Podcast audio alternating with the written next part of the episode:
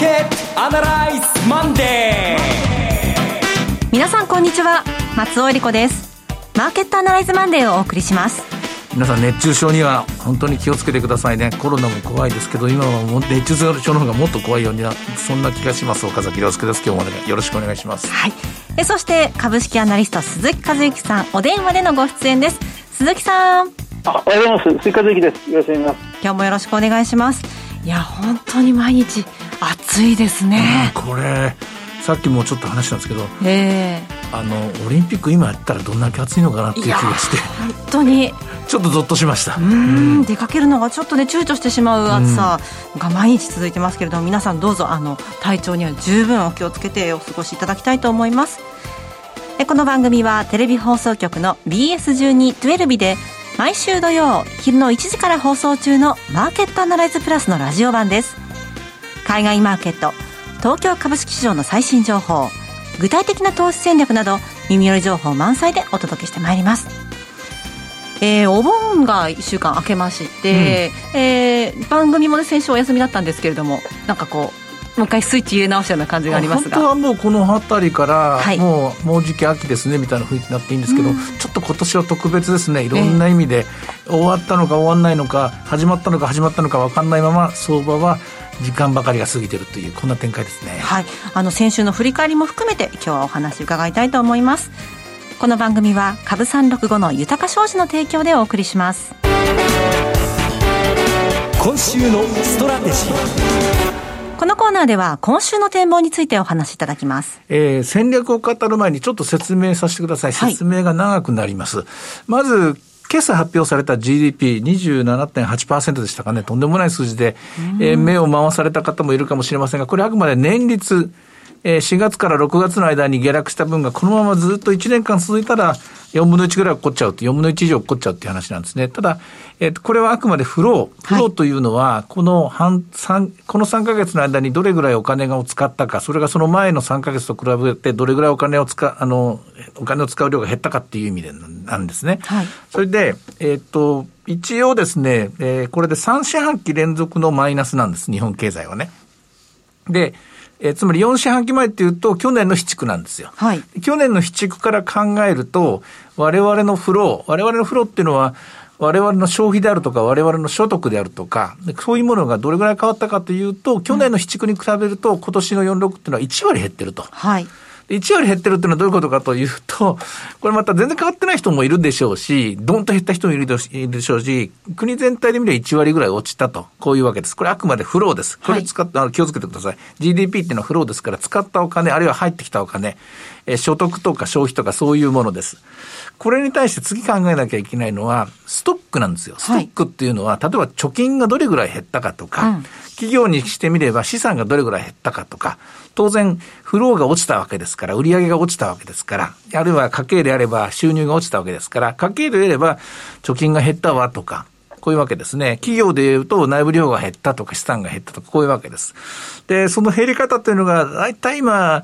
日経平均で見ると大体6、7%ぐらいのところで止まってるはずなんですが、はい、このフローが落ちてきて、次ストックの調整っていうのはじわじわ効いてくるんですよ。じわじわ。で、1割ぐらい落ちてますから、やっぱりストックっていうのは1割以上落ちてくるのが通例なんですね。これが、ここから先の株式市場関係者のやきもきするところ、もう皆さんも最終赤字いくらでしたっていうのが慣れっこになってきたと思うんですけども、えー、これ46最終赤字で、7区からは、もうこれ以上最終赤字にならない、えー、利益が減っていかない、つまり、純資産を、貯金を取り崩すことがないだろうと期待してるんですけども、どうでしょうね、もうちょっと続きそうな感じが、この暑い夏以上に、えー、さっきも話してたんですけど、お店とかがどんどんどんどん減ってるとかですね、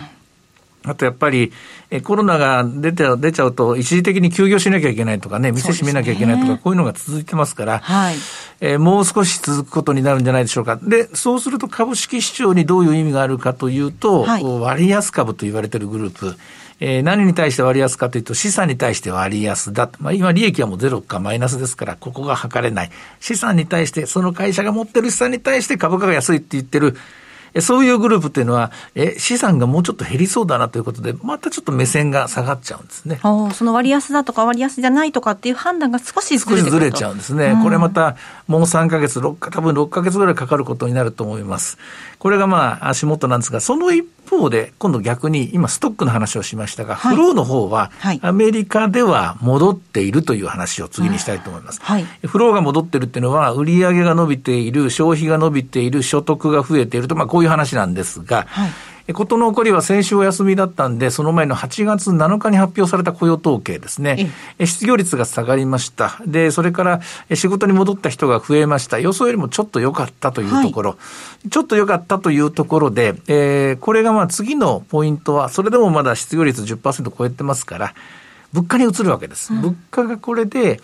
まだまだ下がってるとまだまだダメだなと。デフレが近づいてるなという不安があったんですが、驚いたことに先週水曜日発表になった消費者物価指数アメリカはですね、思いのほか良かったんですよ。で、なんで良かったかというと、今回のアメリカの物価の動きっていうのは、私も長いことこのデータを見てますが、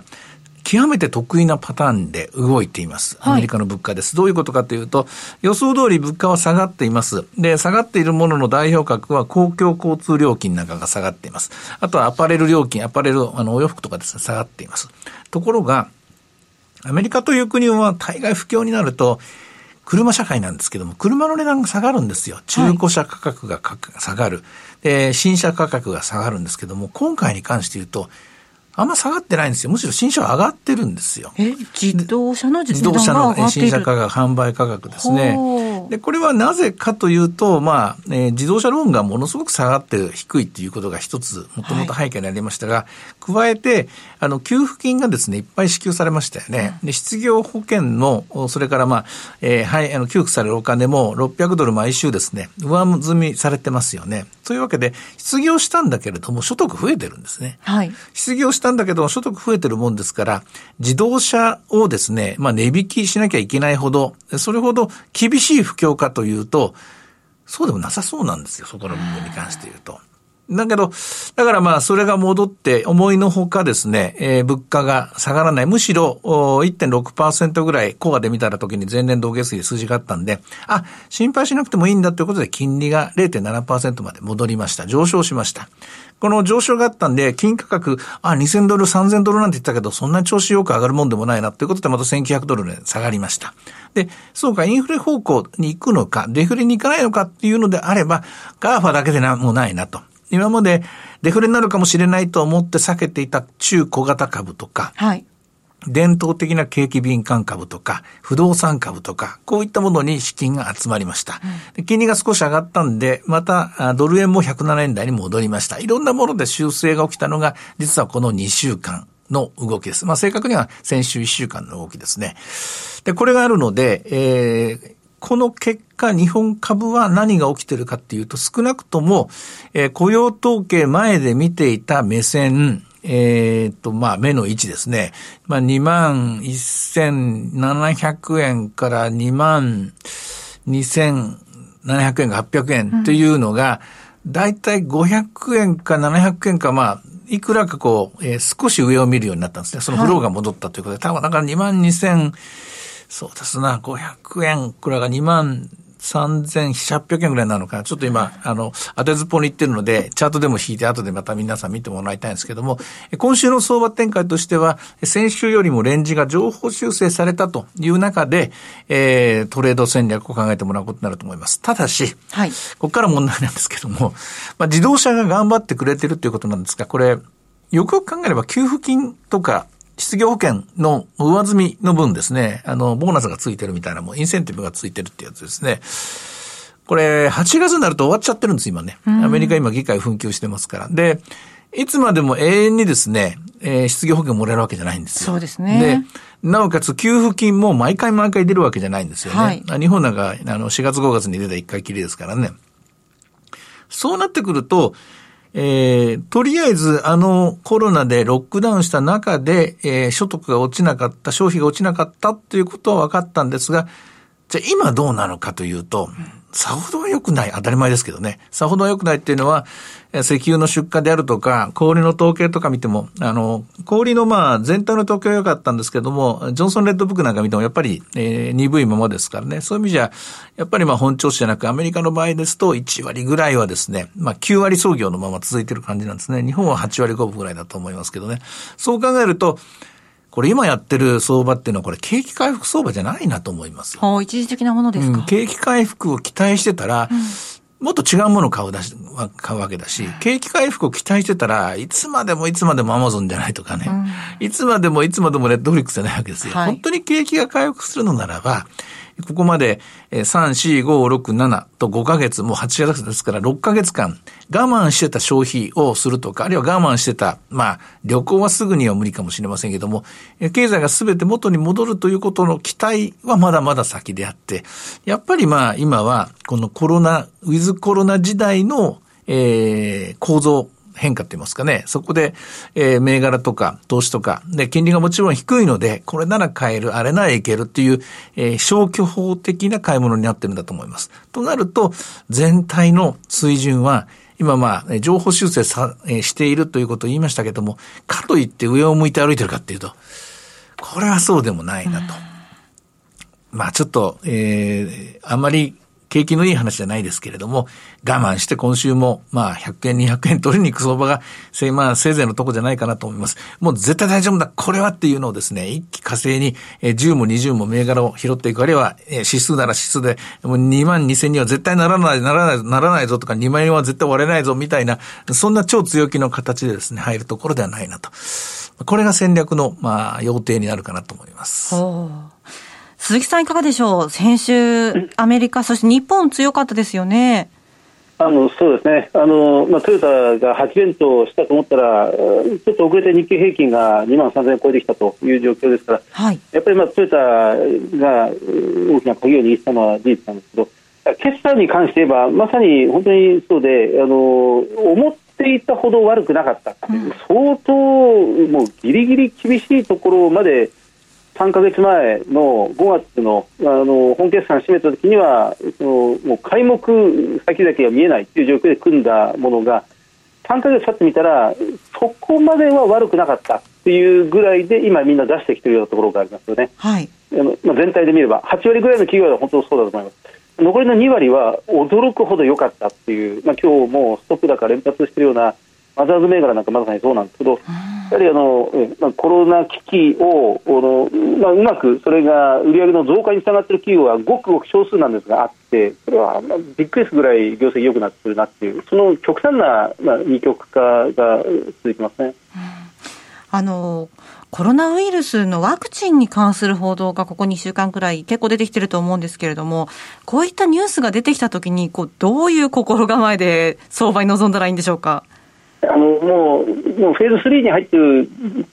薬も多いでしょうから、はい、フェーズ3っていうのは広く安全性の確認副作用がないかということですので、はい、薬効を効き目があるかどうかっていう確認じゃ多分もうあのそういう段階ではないと思うんですよね。あのですからもう開発されるのはフェーズ3まで来ればもうあとはもう3か月経って安全性確認が整ったらもう世に出てくるのは間違いない。はい、あとはもう何何本何千万本何億本その国があるメーカーから手当てできるかあるいはその増産体制をどこまで整備するかっていうそういう表読みというか時間読みになってきてるんじゃないかななんていうふうに私も全く問題感なんですけどね。そういうふうに思って、まあ、日々のニュースフローを追っかけてるだけなんですが、ですから、いずれ近々、何らかのあの朗報というんでしょうか、あの開発成功とか、あのまあ、普及促進という、まあ、そういうものは多分何週間、何ヶ月後には間違いなく出てくると思うんですよね。はい、まあ、それに向けて、その銘柄がフライング組に飛び出したり、あるいはじっくりじっくりまだまだもうそんな慎重にいくべきだって待ってみたりっていう、そういうのがもう何度も繰り返されていく相場になるんじゃないですかね。あの決算発表がほぼまあ終了しましたけれども、その決算をもう一回見てみて、これから投資先考えようかなっていう方は、どんなこと考えて企業を選んでいったらいいんでしょうか？あの難しいですがあのやっぱり企業経営者が、はい、そのふらついていないか。企業としての抽象的な話になっちゃいますけど存在意義が今すごく問われてるんですね、えー、あのこういう生きるか死ぬかっていう問題に全人類が同時に直面してで家から一歩も出ないっていう時にそその会社の存在意義が、まあ、その人類規模であの問われているようなところがあると思うんですよね、はい、この会社は必要だ。あこの会社はもういらないというのがおのずと自然淘汰されていってるのがこの何ヶ月かあるいはこれから先の半年間ぐらいかけてまだまだ進んでいくんじゃないかと思うんです。必要とある企業は大事に大事にされていくんじゃないでしょうかね。えー、では今日の株三六五の動き見てみましょうか。今日は小動きですね。スタートは23,127円。198円まで高いところはあったんですが、現在は飛んで68円ですね。えー、為替も少し円高に動いている、このあたりのところをですね、反映してるんだろうと思います。えー、ちょっとまあ今、決算も終わっ、それから GDP の発表もあった、さて次どうしようか、うん、途方に暮れてるっていうような、まあそんな様子がちょっと目に浮かぶマーケットの動きです。うん、あの、為替に関しては当面の動きっていうのはどの辺ですか？あの、これがまた金利が上がっていく通常の景気回復期、繰り返しますが、普通の景気回復期ではないと思ってるんですね。はい、で、金利が、普通の景気回復期ならアメリカの金利は上がっていかなきゃいけないんですよ。短期金利が下がったまま長金利は少しずつ確実に上がっていかなきゃいけない。で、そうなっていくと、ドル円も安定してくるんですが、どうも今回はそういうパターンではなさそうなんですね。アメリカの FRB も、これ相当長い期間、えー、ゼロ金利を維持するなんてことをもう約束しちゃってますからね。そういう意味では、107円、108円というふうなことをですね、期待する向きもありますけれども、我々はこのしばらくの間、この長くなんか粘着性のある円高ですね、局面と、まあコロナみたいなもんですけども、はい、長く付き合っていかなきゃしょうがないんだろうなと。105円、104円に、104円にまで円高いっても決して驚いちゃいけないなと思います。ただその中で、その中でトヨタみたいな銘柄、トヨタみたいな銘柄って難しいんですけども、わかりやすく言えば、はい、まあさっきの鈴木さんの言葉を借りれば、当たり前ですけども、なくなっちゃ困る会社ってのいっぱいいるわけですよね。うん、こういったところっていうのは、どんな業界でも、あるいはどんな界隈でも、どんな商品にもあるはずなんで、まあ、オンリーワン型のものですね。こういったものが最終的には選択されていくんじゃないかなと思いますね。あともう一つ、金などの、そういった商品市況はどうでしょうね。うん、えー、っとね、今までかなり速いスピードで2000ドル台の回復があったので、今はちょっと小康状態。で、先ほどインフレの話をしましたが、インフレ商品であるべき金。なんですよ。インフレと連動するんですけども、はい、それは90年代とか80年代の言い方で、正しくは、あの、実質金利と逆連動する商品なんですね。ですから、今の時代っていうのは、これまあ、インフレ率が上がっていくと本当は金の方が変わっていいんですけれども、これ金利がまあ、長期金利の方が上がっちゃってますから、少し上がっちゃってますから、それを受けて利食いの材料として、えー、懸念されている。例えばこんな感じです。インフレ率が上がってるのに長期金利が上がりません。そうなると実質金利はどんどんどんどん下がっちゃいますから、こういうのが一番金は住みやすい環境なんですよ。ですから、今みたいに、えインフレ率がちょっと上がりました。で、名目金利も上がりましたっていう局面は逆に利食われると。はい、ちょっと複雑なんですけども、あの、簡単な方程式、公式みたいなものを皆さん頭に入れてですね、ここから先の経済統計とアメリカの金利の動きを見てもらいたいなと思います。はい。えー、さて、いろいろ展望していただきました。今週末土曜日には午後1時から放送します。マーケットアナライズプラスもぜひご覧ください。また、Facebook でも随時分析レポートします。以上、今週のストラテジーでした。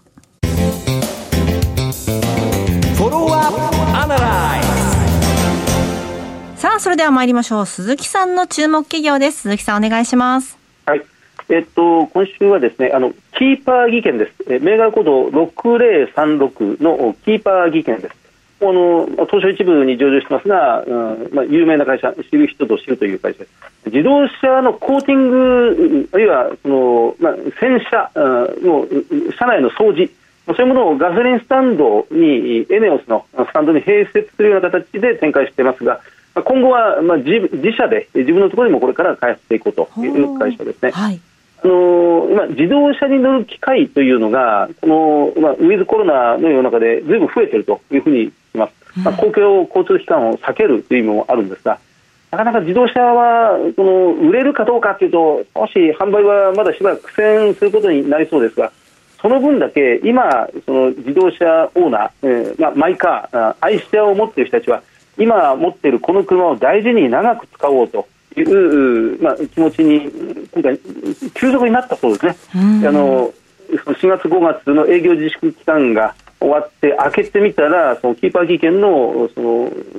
スタンドでの売り上げが急速に増えたというのが、今回決算で確認されました、あの先週火曜日に決算発表がありまして6月決算なんですが、はい、えー、まあ、通期の営業利益が前期全6月期が、えー、営業利益プラス6.2%、うん、今期がプラス21.3%の16億5000万円で、えー、出してきています。20%超えですか？すごいですね、えー今期あの、相当みんな厳しい見方を出すのが、まあ、通例なんですけど、はい、キーパー期限に関しては、まあ、今こそその大きく伸ばすチャンスだというふうに、現在需要がついてきてるみたいですね。